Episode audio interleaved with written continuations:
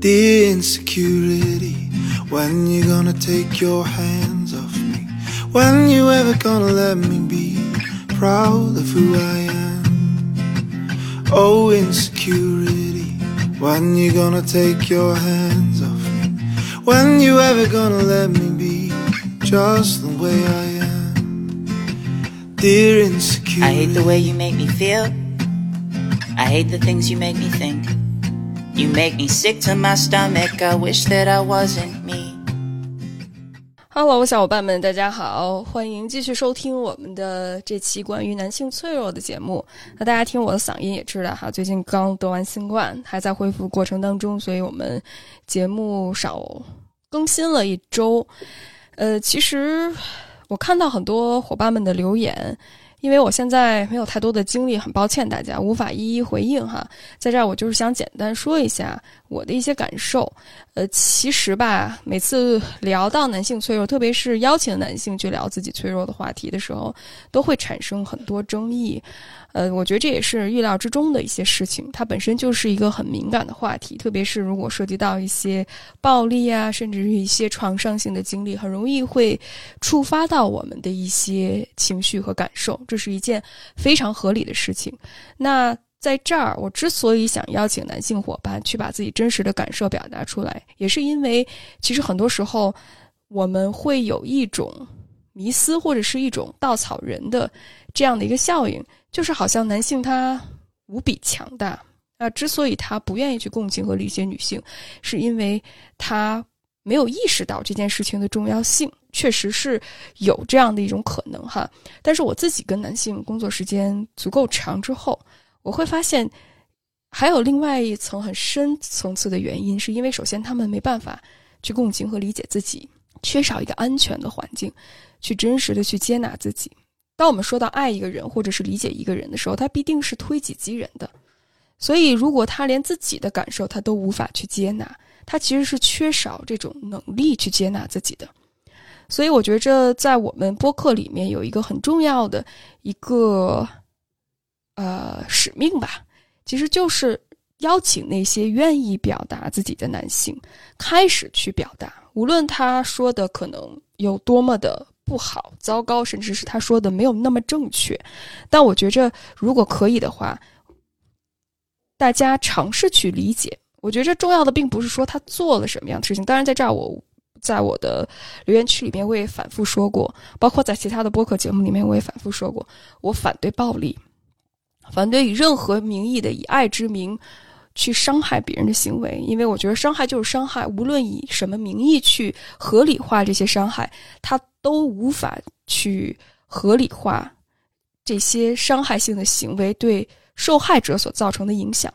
但是在这儿，我觉着我们的播客关注点反倒是在那些行为背后，他的动机是什么，他的需求是什么，甚至是是什么会造成他们的这种。无效的表达呢？当我们听到一些愤怒，甚至一些回避，我们当然感觉到男性，特别是跟男性伴侣或者是男性的一些家人或朋友交往过程里面，这真的是一件很痛苦的事情。你如果遇到一个，呃，有暴力倾向甚至是情感回避的人，但问题是，如果我们只是去谴责这个行为，而忽略了是什么造成这样的一个影响，并且看到。我们能不能够合作去交流，如何去在地的去创造一个更积极的一个男性身份呢？我觉得这一点是特别值得探讨的一个话题。因为在我跟我自己的来访者交流里面，我可以这么跟大家说：没有一个男性能够符合所谓男权社会或者父权社会对于男性的标准和要求。没有一个男性内在不是脆弱，不是。诚惶诚恐的，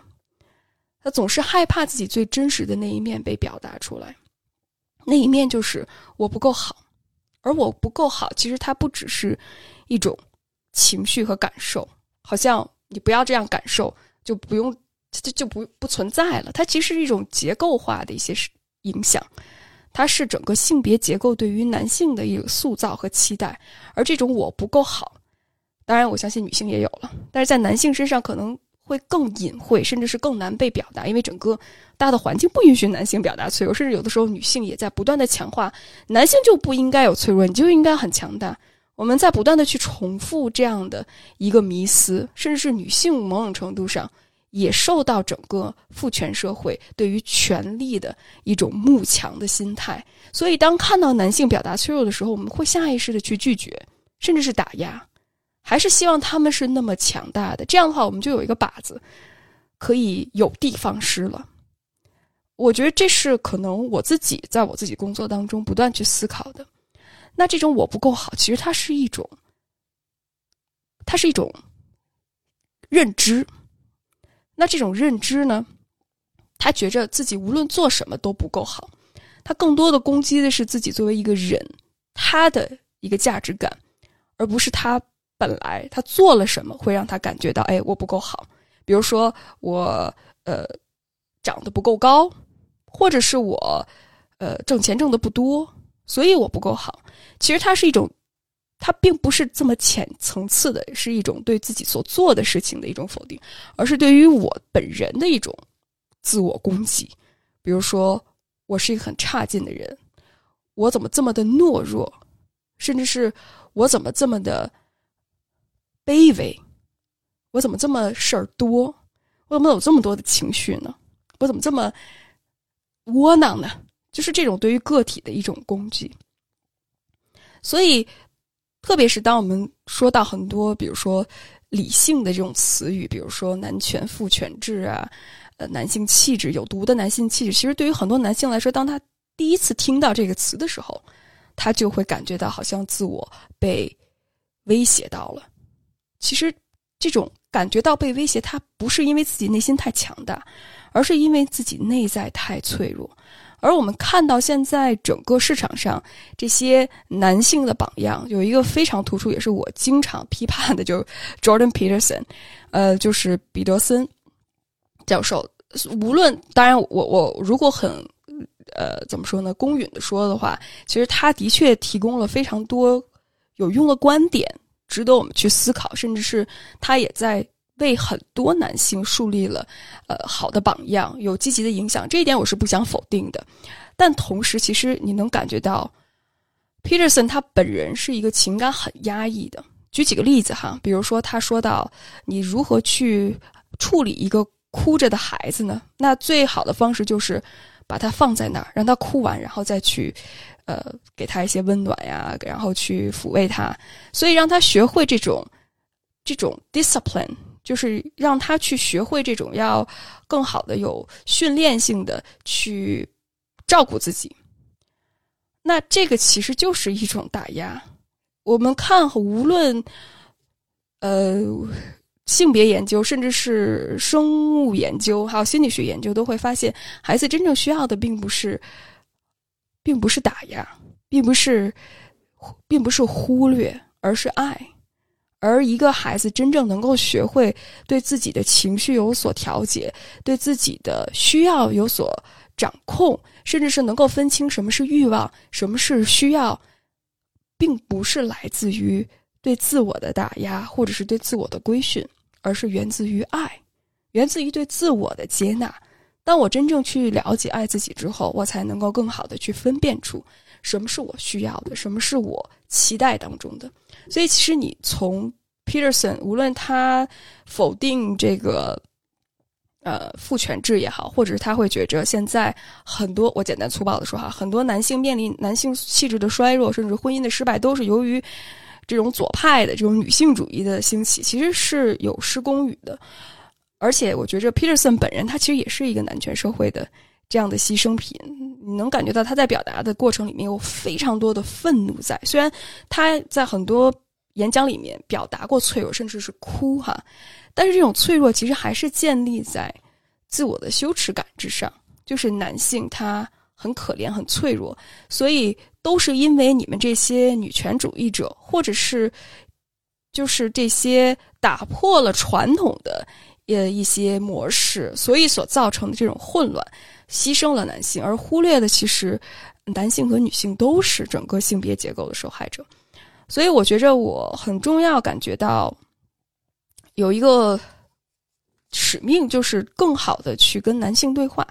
不去带着预设，甚至是尝试从这些表象里面能够看到本质到底是什么，以及真正男性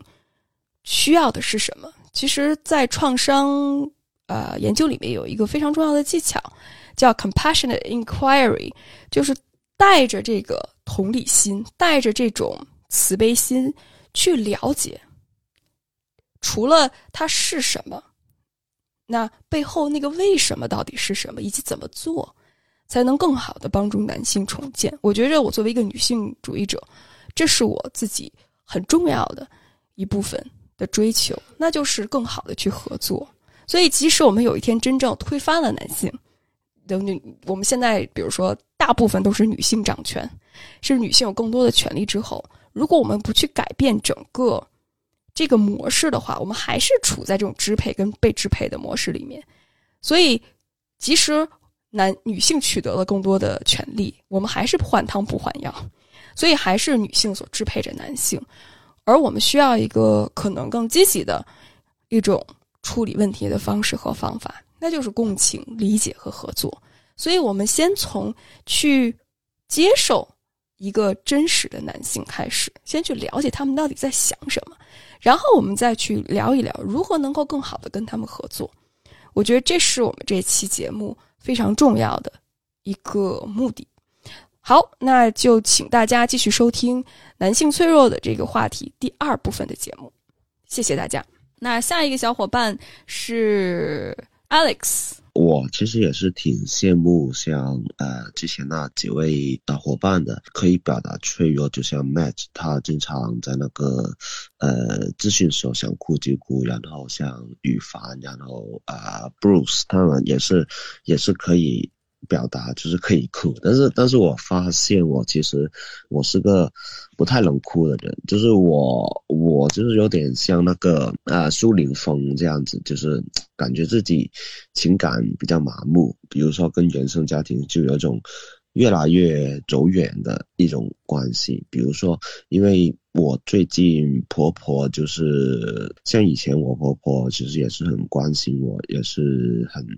很对我好很好的。呃，虽然虽然有时候我们也也会有有点不理解或之类的，但是我好像好像对。对他的这种离开，呃，好像是没有什么很大的一个波澜，比较风平浪静的那种，然后该做什么就做什么，哦，这样的一种感情，对其他长辈就是很疼爱我的爷爷奶奶比较冷漠，然后跟我跟我妈妈爸爸那那个也是嗯冷漠，因为因为我现在目前就是。对他们采取了就是不是就是哄就是哄叫，就他们也是很喜欢这样子，一言不合就就大声的怼回去，或者说他们问我东西，我就是基本上不回答不理睬，就是这种回避的这种态度，战或逃的这样一种态度。然后我跟我的同辈，就是像表。个表妹之类的，其实基本上是断联的，就是就是基本上啊这样的一种人际关系。我小时候也是，反正基本上什么都做不好，然后啊学习又不好，然后好像在人际上好像都是做一种被嘲笑的一种。被被拿来当笑话的一种呃状态，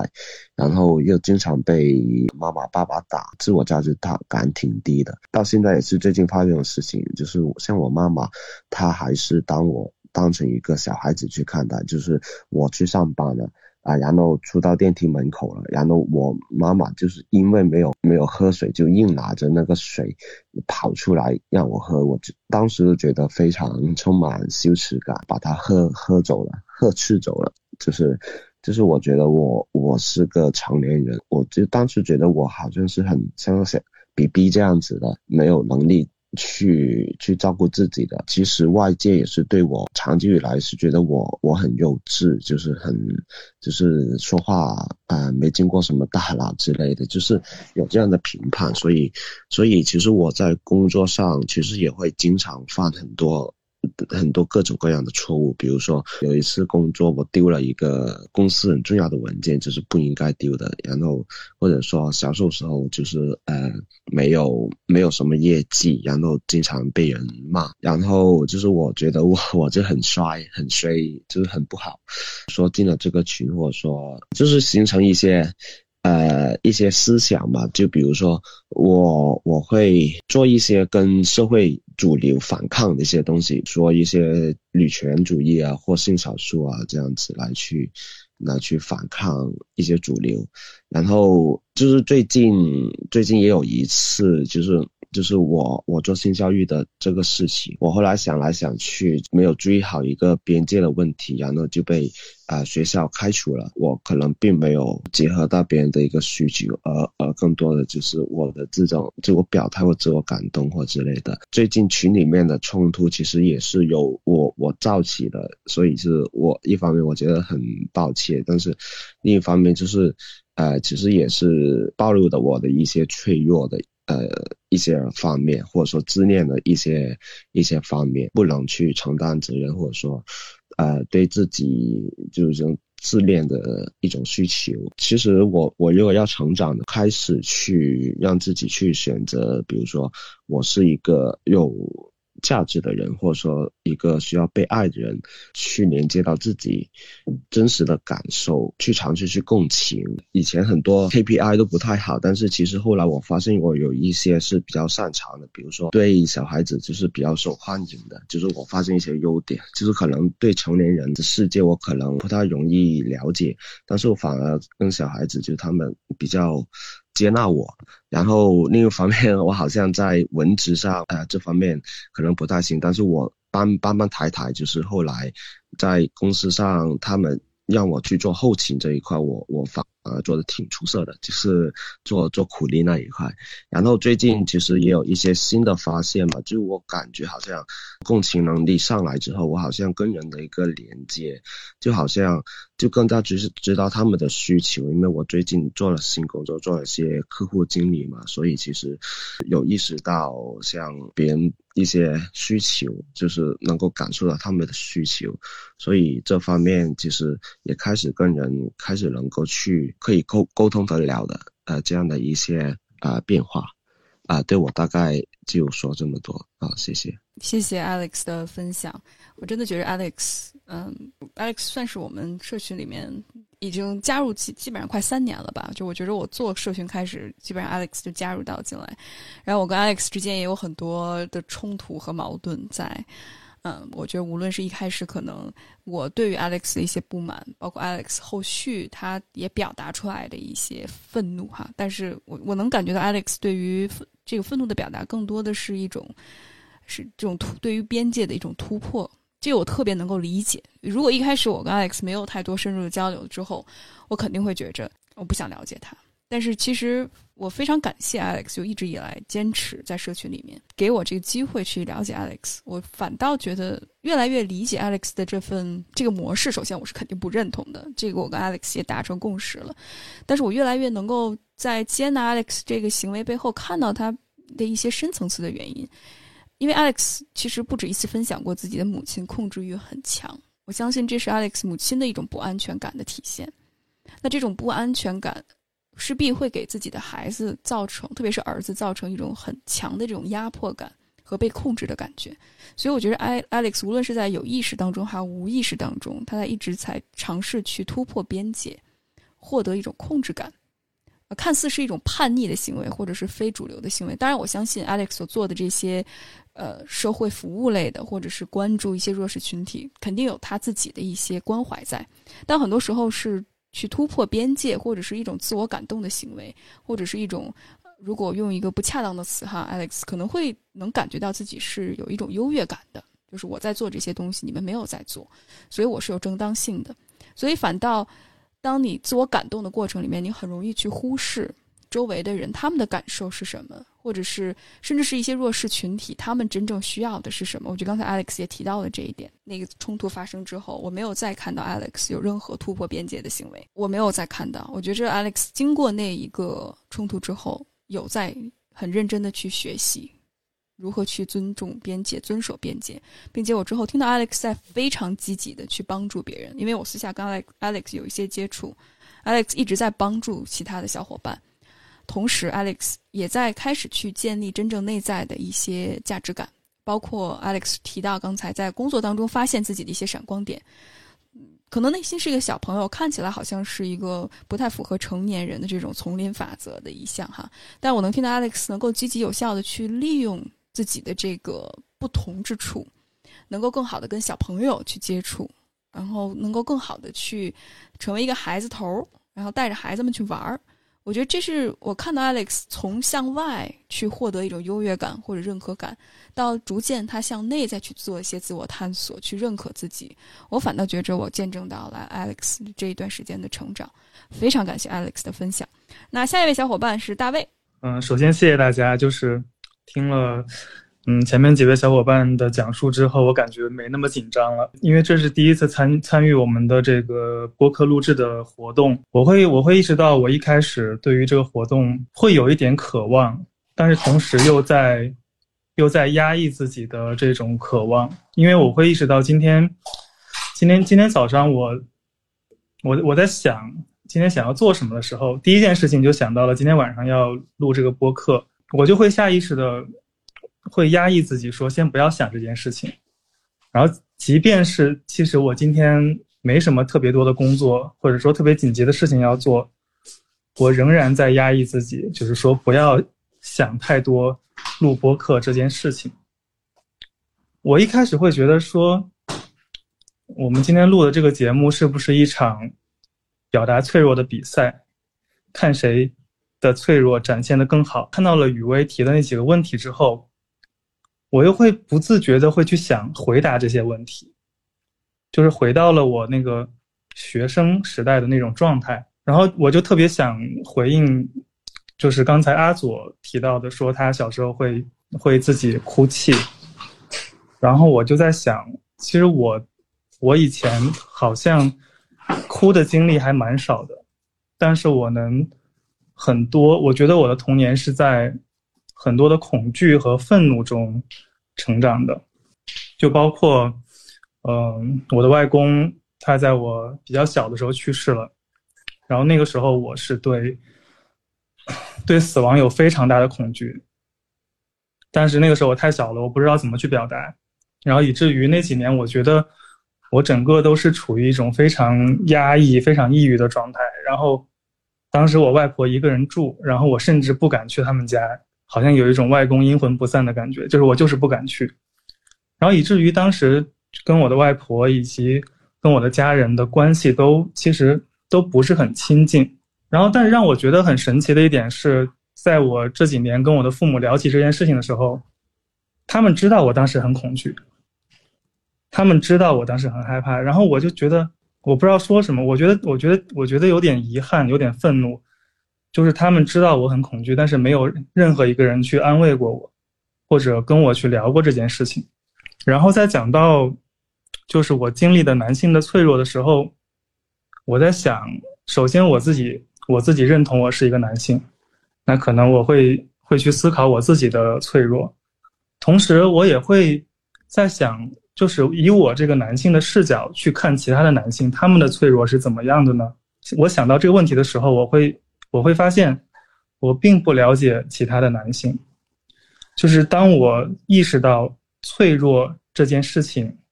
之前，我好像跟男性没有什么特别深入的交流和连接。我并不知道我身边的男性是怎么想的。我能想到离我最最近的一个人可能是我的父亲，但是我的父亲他一直都处于情感非常压抑、回避的状态，基本上。想不出我跟他有过任何的情感上的交流，然后以至于这几年，我希望跟他进行一些沟通的时候，比如说我会跟他谈论起我的母亲非常的强势，然后我想听听他的看法，但我会我会发现我的父亲他他会他会说，呃，我的母亲挺好的，非常的不容易，为这个家付出了很多，但我会觉得我可能是希望听到一些父亲的表达他的情绪或者他的情感吧。但是我会发现，其实并没有，就是并没有从他身上得到这些，然后所以我现在也会觉得，可能需要适当的去放下一些对他们的期待，就是嗯没有办法要求他们太多吧。然后我想到的第二个，我身边的男性其实是我的表哥，就是我觉得我其实算是比较打引号的幸运吧，就是我小时候真的是太听话了，然后学习成绩也还不错，就一路上比较怎么讲呢？我觉得是一种很羞耻的顺利吧，然后以至于我一直没有意识到自己的问题，就是包括没有办法跟其他人产生情感的连接。然后直到有有一年过年的时候，然后去表哥家吃饭，然后当时在饭桌上面，他们就谈论起，就我的表哥的呃父母，他们讲起过去的事情，然后讲过去有多么的不容易，然后这个时候我的表哥就哭了，在饭桌上哭了。当时他已经就是嗯挺大了吧，三十岁左右。然后当时当时其实我还没有意识到脆弱。的力量，或者说脆弱，他就是他的情绪代表着什么？我当时，我当时会，其实我有一点嘲笑他，就是我会觉得说，我的表哥不仅学习成绩不好，然后他还这么爱哭。就当时我没有意识到，其实我，我我的我的成长过程中真的是缺少了太多的哭泣，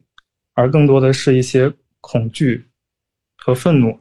其实我我会意识到，其实我的内心是非常渴望。听父母讲一些过去的事情的，但是我会不敢去说，所以我会意识到，就是脆弱，其实它不仅仅是说表达一些负面的情绪，就是表达渴望或者表达爱，它也是一种表达脆弱的方式。我会记得我小的时候会经常会幻想有一个非常强大的人，他拥抱着我。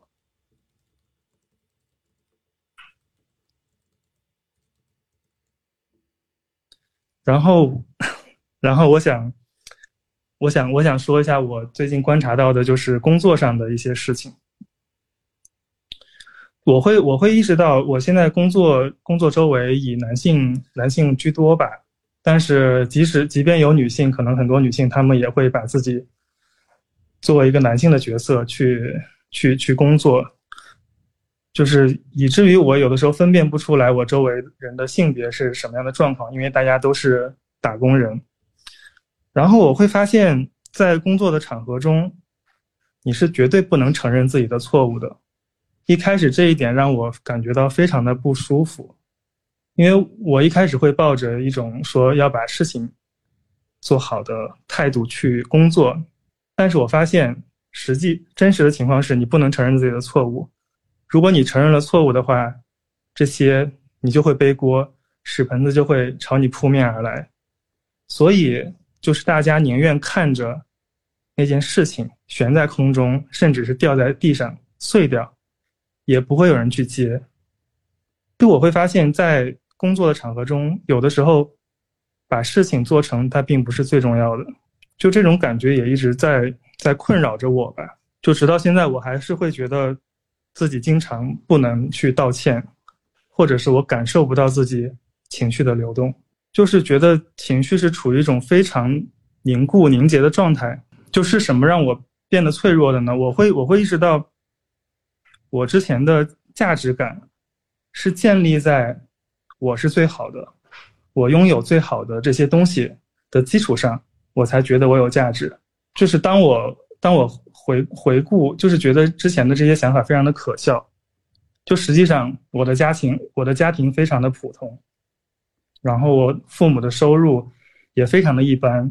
但是我会觉得他们小时候给我营造了一种，呃，非常的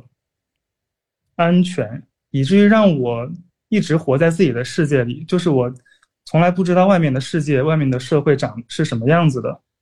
然后直到我就是进入了。公司工作，然后才意识到了这一点，但是我会觉得会觉得有点遗憾吧，就是就是，虽然说现在意识到了，可能也不晚，会觉得以前受到的教育，或者是就是过去的那些时光，都好像是不知道自己在干什么。其实我我想我想聊一下，就是期待中的男性气质吧。这一点的话，因为我觉得到了现目前的这个这个阶段吧，就是其实。男性和女性，尤其是在职场上面，可能有的时候差异并不是那么的大。嗯，就是我会希望男性能能够允许自己更多的表达脆弱吧，然后至少把就是倾听或者陪伴，或者是表达自己的欲望，或者说是展现不完美，或者可以讲述一些自己的失败。我觉得，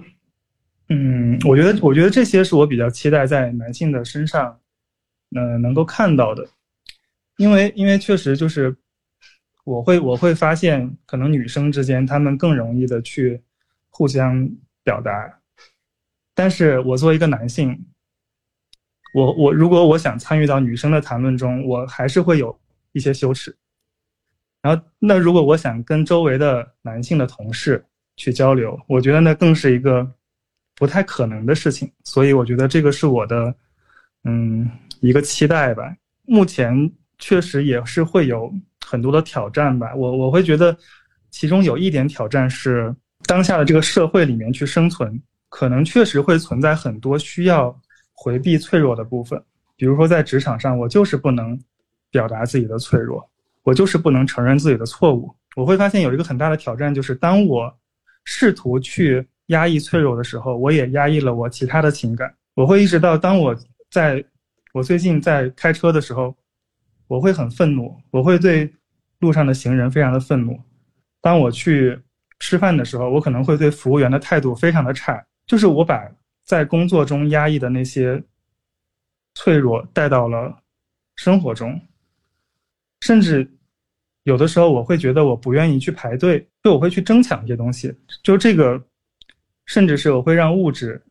用用物质去让自己感觉更好。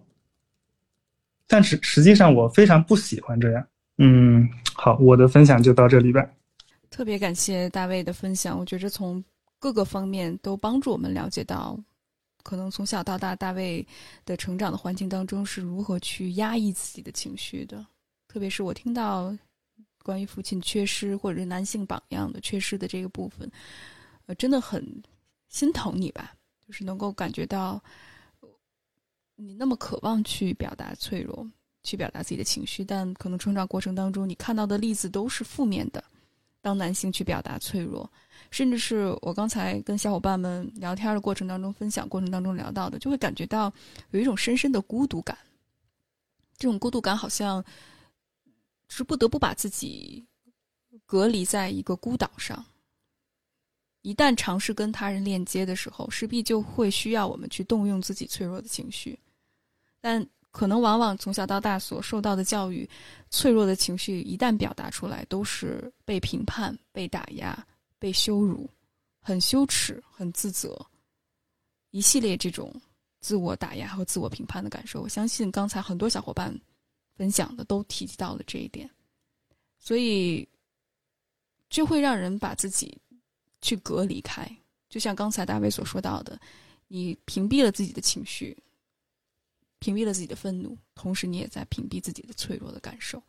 而我觉着刚才大家提到很重要的一点，就是自己在工作场合里面，无论是女性还有男性，或者是介于男性、女性之间任何一个，或者你不属于男性跟女性的这样的一个 category 里面，我相信大家在工作场合，特别是在一个系统里面，你不得不去压抑自己的一些真实的部分，从而去应和现在整个主流的一些价值观。我相信这势必会给。大家带来很多情感上的创伤，包括这种隔离感。特别感谢大家的分享，也非常感谢大卫能够去表达自己。虽然我听到大卫在很慢慢慢慢的把自己的经历表达出来，但我能感觉到这些经历背后有一些情绪暗潮汹涌哈。嗯，所以非常欢迎大大卫，如果你愿意的话，可以之后我们如果有时间的话，可以继续探讨和分享。那下位小伙伴是苏，请苏分享。呃，因为我是自我认同是一个非二元性别，就是说，呃，我既不觉得自己是男性，也不觉得自己是女性。嗯，然后我觉得作为非二元性别，在所有平台上这个说话的机会都很少。虽然我听着声音，我是生理性别是女性，啊，所以我们也不是一个跨性别啊之类的。所以我我现在想，就是今天借这个机会，因为今天刚好这个男子气概这个。就是还有男性脆弱这个话题，我很感兴趣，所以我首先就问了一个问题，就是说男性的脆弱是不是只有生理男性才是第一发言人？还是说我们其实可以讨论这个男子气概给人带来的脆弱感？因为在我们非二元性别身上，比如说像我作为一个生理女性，但是我的我的身份认同并不是作为一个就是完全的女性，对。我觉得这个男子气概这一部分跟我也是有关的，或者是跟我这样和我一样的人也是有关联的，而不虽然我，呃，好像不像前几位那样是生理男性，呃，所以我可能今天更想分享一下，就是说男男子气概给人带来的脆弱感，而不是只是作为一个呃性别男性性别他发生在他身上的一个脆弱感。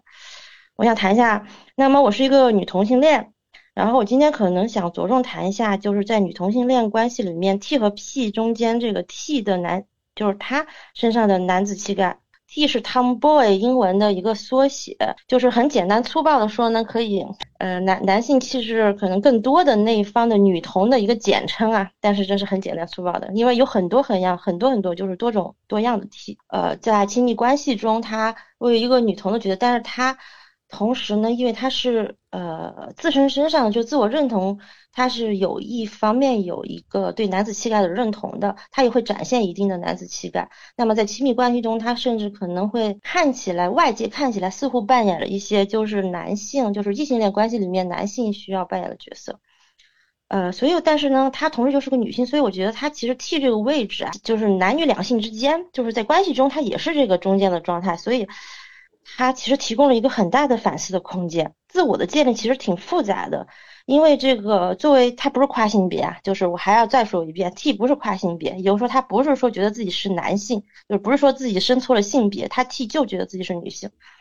但是他不是一个符合社会规范的女性，她的存在其实本身就已经打破了就是传统社会对女性的这种规范，或者她的存在可能就是对我说她的存在可能就是对男权社会最大的威胁。他可能大部分人都不会去相夫教子，也不会，可能他也不会喜欢穿裙子之类的。比如说，可能剃个光头，比如像我，有的时候我去理发店，我说来给我剃，就是剃光头，有些理发师会拒绝我，他说你是个女孩子，为什么你要剃光头？呃，就是女的剃光头很奇怪，你又不是你一股你又没得绝症。那么她本身就是一个打破社会规范的一个女性，但是她又是一个女性，因为从小我们是被当做女性来。对待的，就是被社会啊父母当做女性来对待的。当然，也有些父母是当男性，但是整总体而言，我们身份证上女性，所以整体，比如你在学校之类的，会把你划分到女厕所里去，然后你自己也会觉得自己应该上女厕所。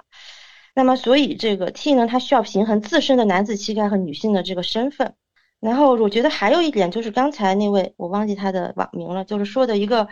就是工作的这个体系当中，这个男性不允许承认自己的脆弱，不然就得背锅啊，就这个。我就觉得这个就是替他的也有一种尴尬，其实这种尴尬可能是女强人的尴尬，在某种程度上，就是因为呃，比如说他他在工作呃系统里面，那男性都不允许承认脆弱，那男强悍的女性可能更不允许就是承认自己的脆弱，因为你要承认脆弱，对他就说哎你是女的嘛，那你就不是该脆弱怎么着嘛，但是实际上。他，你你你，所以你可能女性要付出更多，比比男的更强悍，才能在这种倡导男子男性气概的工作体系里，能够赢得自己应有的席位啊。而且吧，你这个强悍以后呢，还会被侮辱成女强人，就是侮辱性的说你是女强人，或者说你因为是没有男人要才去搞同性恋，对吧？这又是恐同跟恐同又结合起来了。所以就是这种各种社会这种各方面的挤压，造成这种社会就是个人的痛苦。几乎是每一个 T 他都必须要面对的，就是这是我们这个群体是必须要面对，每天我们都在面对这个。所以作为社群的一员，我也经历了这种痛苦。那么我可能今天可能想分享一下，就是在 TP 的关系里面有没有突破的可能性，就是对男子气概和这种脆弱感，因为很多时候 T 身份的男子气概脆弱感和男生理男性那种其实有相通之处，但是它有女性，刚才我说女性社会地位带来的独特的地方。然后我就在问，比如像 T 的身份让我询问那个掌控感是不是只有男性才有？因为刚才我记得第一位分享那个朋友，什么就说，哎，我忘记那个具体说的什么，就好像是提到了一个掌控感的问题，就是因为他把他作为一个就是男性的脆弱那个表那个透露出来，就是说他在分享他脆弱。那但是我觉得其实女性也有掌控感，但是只是他的掌控感这个方式或者是不同，或者是他没有没有机会表达，所以。当那那个第一位伙伴在那，就是在以这个为那个来分享的时候，但但这是他自己的感受。然后那作为一个中间中间者呢，我会觉得 T 的这个对象就是展现了更多女性特质的那个女童呢，就叫 P。呃，那么这个 TP 它就是说这个女同的关系模式，在你女同关系模式有很多很多，它不只是这个分了哦，分了一个以男女气质谁更多来分这个。我这个只是举了一个例子啊，就是这个是在中国比较普遍的，在国外的话，可能这个已经不是那么普遍了。就社会它有不同的那个特征，我觉得还是受到了某些异性恋恋爱的模式和情爱，因为我们所有的性或者是感情或者是情爱，就是什么谈恋爱这些，其实它背后其实可能都是有模式的。就这种，比如说可能电影、影视，甚至你父母什么，他都给你提供了一个想象的模板。我们自己可以创新，但是基本上不可能脱离模板创新。但是呢，我觉得有一个。不同就是 T，他要比男人更绅士，甚至更强大，所以，因此呢，有些时候 T 会感觉到与男性是一个竞争关系，他会被要求，就是因为他是更有男性气概的一方面，对吧？什么可能要养家糊口呀，不是说全部的是关系都是这样，可能会落到这个 T 这个人身上要多一点。他觉得，嗯，自己就像男人一样，应该什么负负担起女朋友的这个这个责任啊之类的，就是不然他流落街头呀，反正就是这些。但是她又是个女性，所以她在社会上是作为一个女性的经济弱势的地位，在这个 T 身上是有的，但是他却要比要给一个女人提供，他想给一个女人提供可能跟其他男人坐享其成的这些东西，他也必须要提供，所以他会觉得压力很大。谢谢谢谢苏能够把不同的立场和观点表达出来哈，我特别感谢苏能够把这个 T 跟 P 之间的这种关系说出来，包括包括站在非二元的角度。但是我自己观察到，但我反倒觉得现在起码在我的圈子里面，好像不太分 T 跟 P 这种比较二元的这种。呃，分享方法，而我看到更多的是大家其实是性别是非常流动的，包括这种角色的扮演是非常流动的，这是我在我自己的圈子当中观察到的一个现象哈。T 跟 P 之间他们是什么样的互动？虽然我觉得这有它的重要性，但是其实我也能够看到其他不同的可能性，也许能够也给你提供一些不同的看法和观点。除了鼓励苏去用这种理性思辨之外，也欢迎你把你从小到大真实的成长环境，包括。经历和背景分享出来，这样的话可能会帮助我们更容易去跟你去共情和理解。我相信这些理论的东西很重要，嗯，非常重要。但是，呃，我会觉着可能，如果作为一个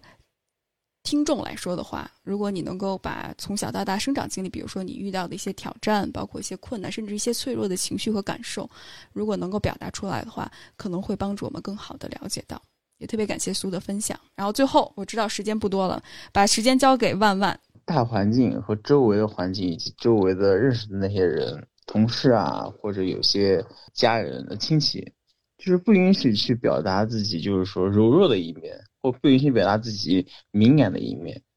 我从小到大的话，就是说上学的时候，一表达敏感的一面的话，就会被一些同学说成娘娘腔什么的。然后有的时候老师也老师也被逼急了，说你怎么那么恶心？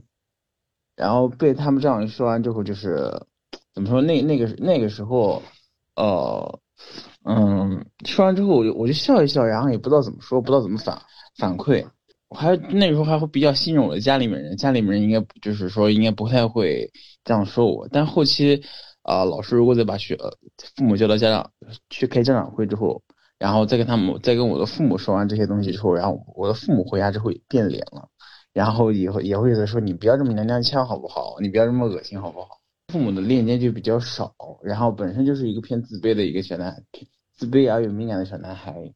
然后又不允许去表达，又要去压抑，长长此以往就是跟父母之间就变得更少，然后更不愿意去在父母面前表达自己，同时，嗯。我的父亲是一个很就是，呃，混混政府很多年的一个人，他本身就是一个情感很压抑的一个人，所以说，我跟他的沟通基本上就是没有的。呃，最近几年好一些了，以前几以前聊天的话就只会问最近考的怎么样，然后最近学的什么东西，仅停留在这个回答上面。而我的母亲呢，又是一个比较强势。她也不会不太愿意去表达，而且不会去表达自己脆弱的一个女性。我的家庭环境就是一个又偏压抑，然后又不会表达脆弱呃的一个环境，所以导致了就是也也就导致了我从小到大，呃，又要拼命的压抑自己敏感、脆弱、自卑的一个状态，然后又要去拼命的，就是说装出一副很 man，然后很那个很很厉害、很假装自信的那种。但是时间长了之后，就会长时间长了就会发现，其实其实那一些就是说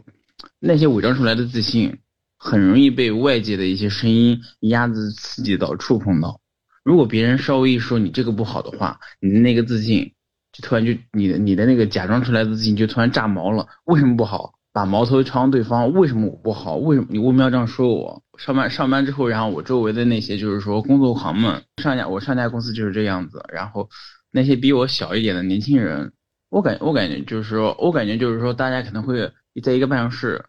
呃，大家都有合作关系。呃，偶尔展现自己的脆弱，偶尔偶尔就是偶尔跟他们说自己这方面不是特别懂，然后这方面可能就是说，啊不太会，要请教一下的时候，他们就是说会以一个嘲笑的方式来来跟你说，或或或者就是说，呃你稍微有一些错误的地方，他他们就完全不留情面，把你说的会很很很没有面子，而且就是说经常会被嘲笑。所以就是说，长此以往，就是我在那个环境中，我每一个同事，我就我都感觉会会感觉很相互之间交流沟通都会很麻木。偶尔就是下班之后，大家会聊聊一些就是说家长里短的，但其实基本上上班的期间，大家都是一个很麻木的状态在聊天。如何去学习和承认这一点，也更好相处？如何？我是最近几年开始，就是说慢慢的，自从哦，自从跟我的母亲还有父亲出柜之后。然后再跟最近几年跟他们吵过几次架，呃，就是以吵以吵架的方式去表达自己的脆弱。吵完架之后，嗯，偶尔有几次也在哭过，哭过之后，然后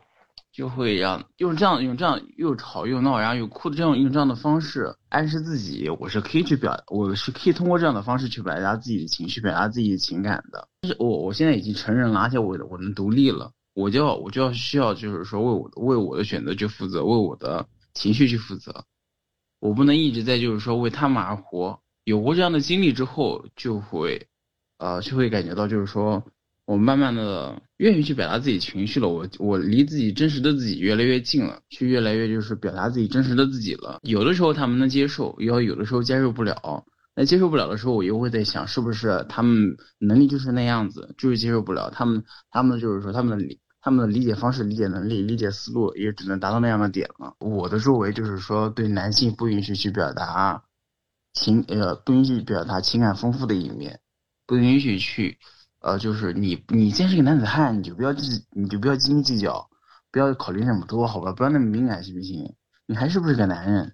一一方面压抑着男性的这这一部分，压抑一方面又在指责，为什么你就不能理解女性？为什么你为我们女性都这样子？为什么你们就不能理解一些？所以说，有的时候会感觉到，就是作为一个男性，活在 这个大环境中，真的会很累，就是又要被压抑着，然后又要去拼命的拼命的去理解女性。我我这在这里我没有对女性有偏见的地方，只是只是说大环境和女性都在批评男性，就是说不能共情女性的时候，其实男性就是其实作为一个男性，也真的很。呃，很尴尬，因为从小被打，从小到大被压抑大了，打击大了。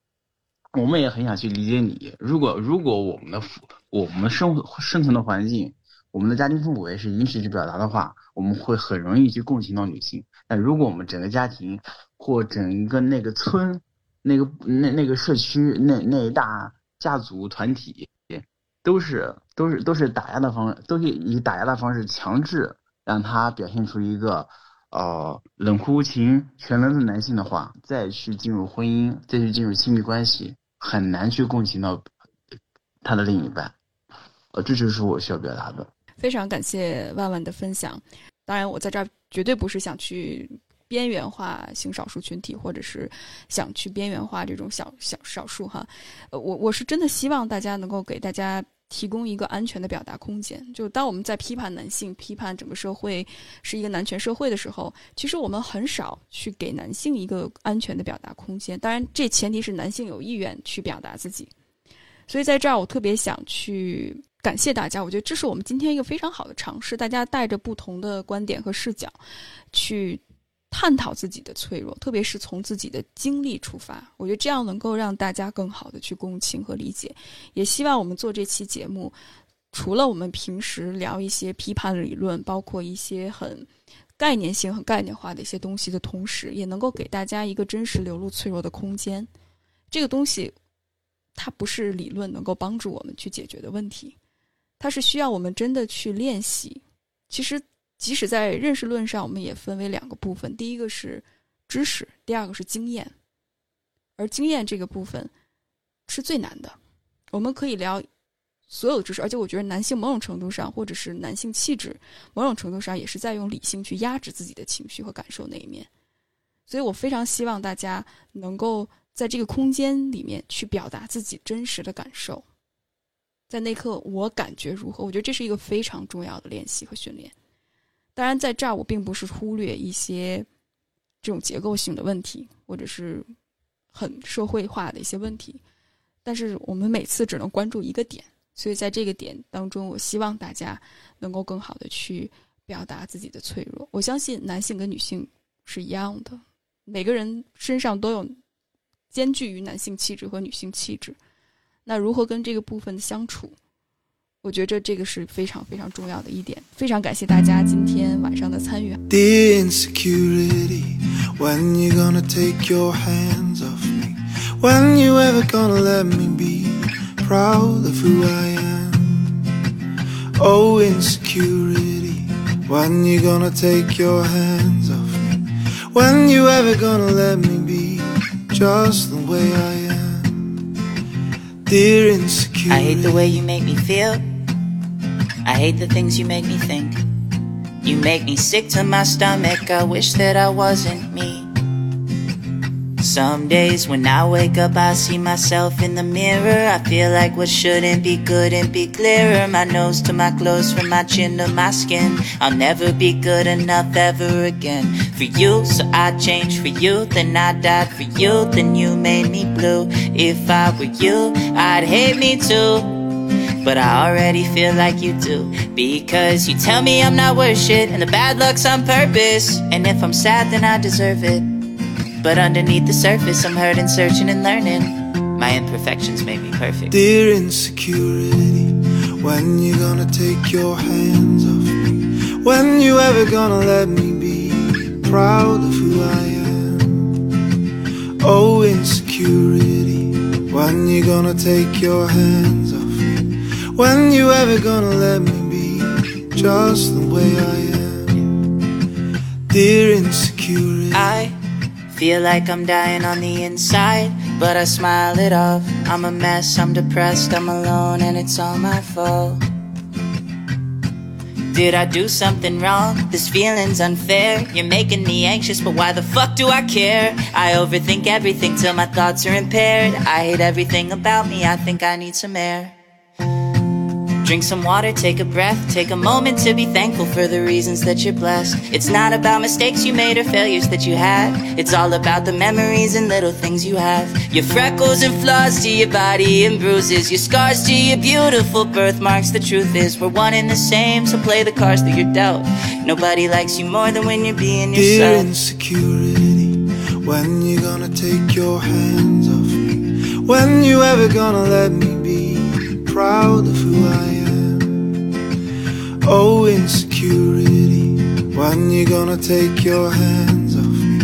When you ever gonna let me be just the way I am? Dear insecurity. I am proud of the person who I am. Nobody's gonna tell me who I am or who I can be. I am taking my life into my hands. So tired of hiding who I am. I am me. So, dear insecurity, when you're gonna take your hands off me? When you ever gonna let me be proud of who I am? Oh, insecurity, it's time I make you take your hands off me. Set me free, I'm gonna let you see. I'm proud of who I am, just the way I am. I'm proud of who I am.